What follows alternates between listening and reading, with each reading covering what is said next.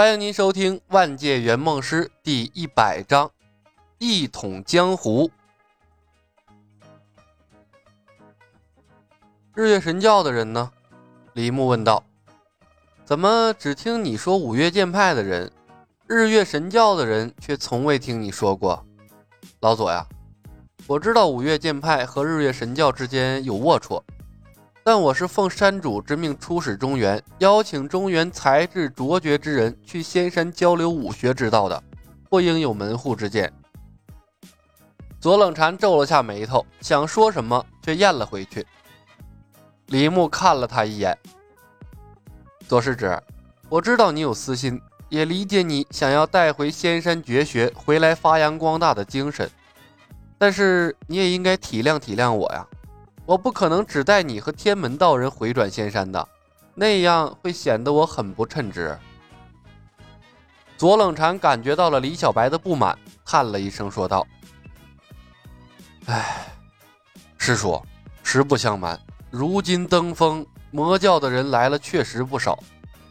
他们一直吵闹着要见师叔，甚至说我嵩山派把持了师叔的自由，扬言要来攻打我嵩山派，解救师叔。”这些天，我嵩山派弟子已经严阵以待了，只是没敢告诉师叔啊。哦，李牧皱眉，为什么不让他们来见我？左冷禅叹道：“师叔有所不知，魔教众人行事疯疯癫癫，毫无章法，杀人放火更如家常便饭一般，连官府都不放在眼中，一直以来都为我正道所不齿。”师叔海外仙山的邀请名额，我正道中人尚能克制自身，遵循仙使定下的条件，但魔教中人可就未必了。一旦师叔拒绝，他们极有可能会铤而走险，加害师叔啊！李牧笑着拍了拍旁边的青莲剑，我倒也不至于怕了他们。看着一脸天真的李牧，左冷禅暗自摇头，委婉地劝道。我知道师叔武艺高强，但明枪易躲，暗箭难防啊！只有千日做贼，哪有千日防贼的道理？所以一直以来，我都为师叔挡下了关于魔教的消息，还望师叔勿怪呀。李牧沉默，左冷禅呢，继续劝道：“师叔，即便魔教众人侥幸被师叔选上，他们也绝对不肯和我正派众人同乘一船啊！”到最后，难免还会闹出事端啊！李牧哼了一声，不满的道：“哼，听你的意思，我这次回归只能带你们这些正派人士了。”左冷禅苦笑：“哎，师叔啊，正邪不相容，我们和魔教争斗已有数十年，不会因为一张小小的船票就此和解的。”您当初许诺了任我行、东方不败两张船票，任我行消失十年，不知死活，咱们暂且不说。那东方不败早在十多年前为日月神教东征西战，是正邪两道公认的天下第一高手，至今威胁武林。若和他同船，怕所有的正派人士都会为他所害呀。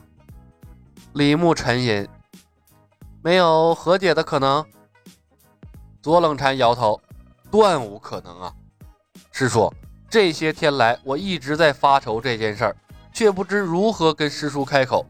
如今师叔问起，索性啊，跟师叔挑明了。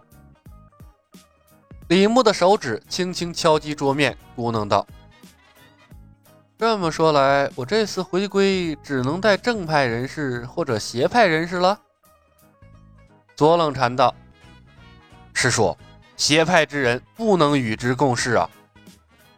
李牧叹了一声，看着左冷禅：“唉，中原武林终日里勾心斗角、争权夺利，不能专心武学一道，怕才是你们武学凋零的原因所在呀。”左冷禅拱手：“师叔所言甚是。”李牧说道。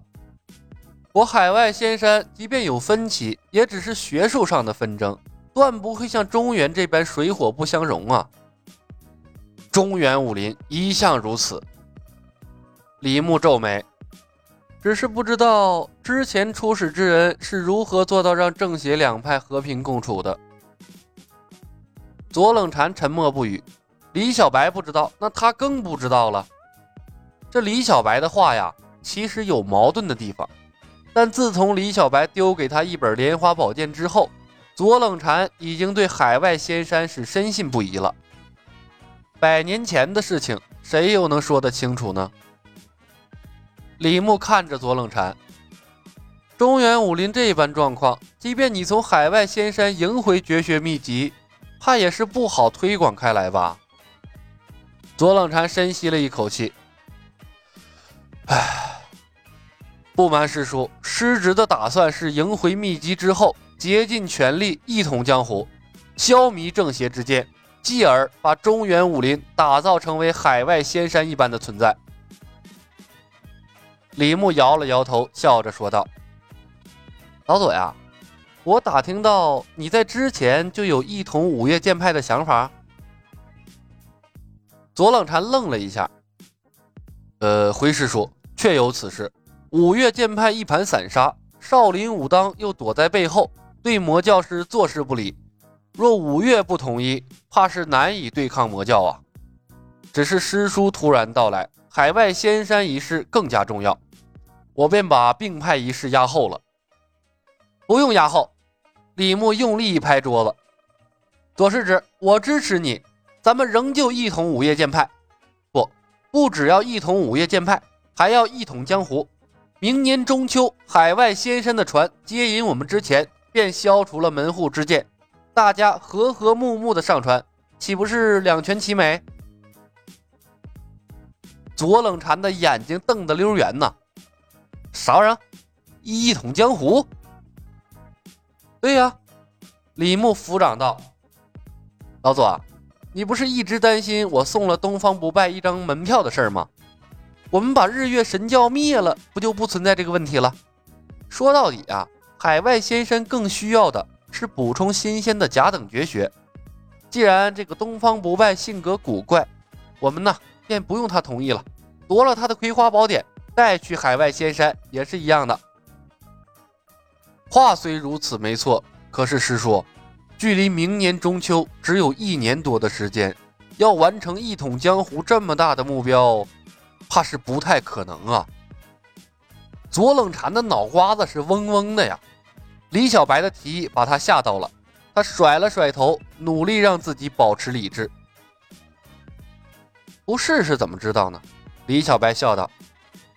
呵呵，世上无难事，只怕有心人。这不是还有我来帮你吗？先统一五岳剑派，再联合少林、武当，剿灭日月神教，很简单啊！你妈不是你说的轻巧，一统五岳要那么简单，我这白忙半辈子了。左冷禅只当李小白是质子之言，苦笑着说：“师叔，此事还需从长计议。从长计议什么？”我的时间有限，总是要带些甲等绝学回去交差呀。五张通往海外仙山的船票，加上一本莲花宝剑，还有我这个海外仙山的使者，以左盟主的智商，好好运作一下，足以促成五岳并派了。左冷禅眼睛一亮，仿佛看到了并派成功的可能性。可是，莲花宝剑那是甲等绝学呀，难道要用来当道具？李牧一眼看穿了左冷禅的想法，笑着问他：“老左，心疼莲花宝剑？”左冷禅讪笑着，没有说话。李牧不屑地摇头：“一本不适合你的甲等绝学而已，到了仙山，这不是想要多少有多少吗？”师叔，容我回去考虑一下，再来给你答复吧。左冷禅揉了揉太阳穴。浑浑噩噩地走出了房门。进门前，他不过是来询问一下莲花宝剑缺失的原因，谁知道出门的时候就要考虑一统江湖的事情了。说实话呀，左冷禅的脑袋有点懵，感觉跟不上李小白的节奏。本集已经播讲完毕，感谢您的收听。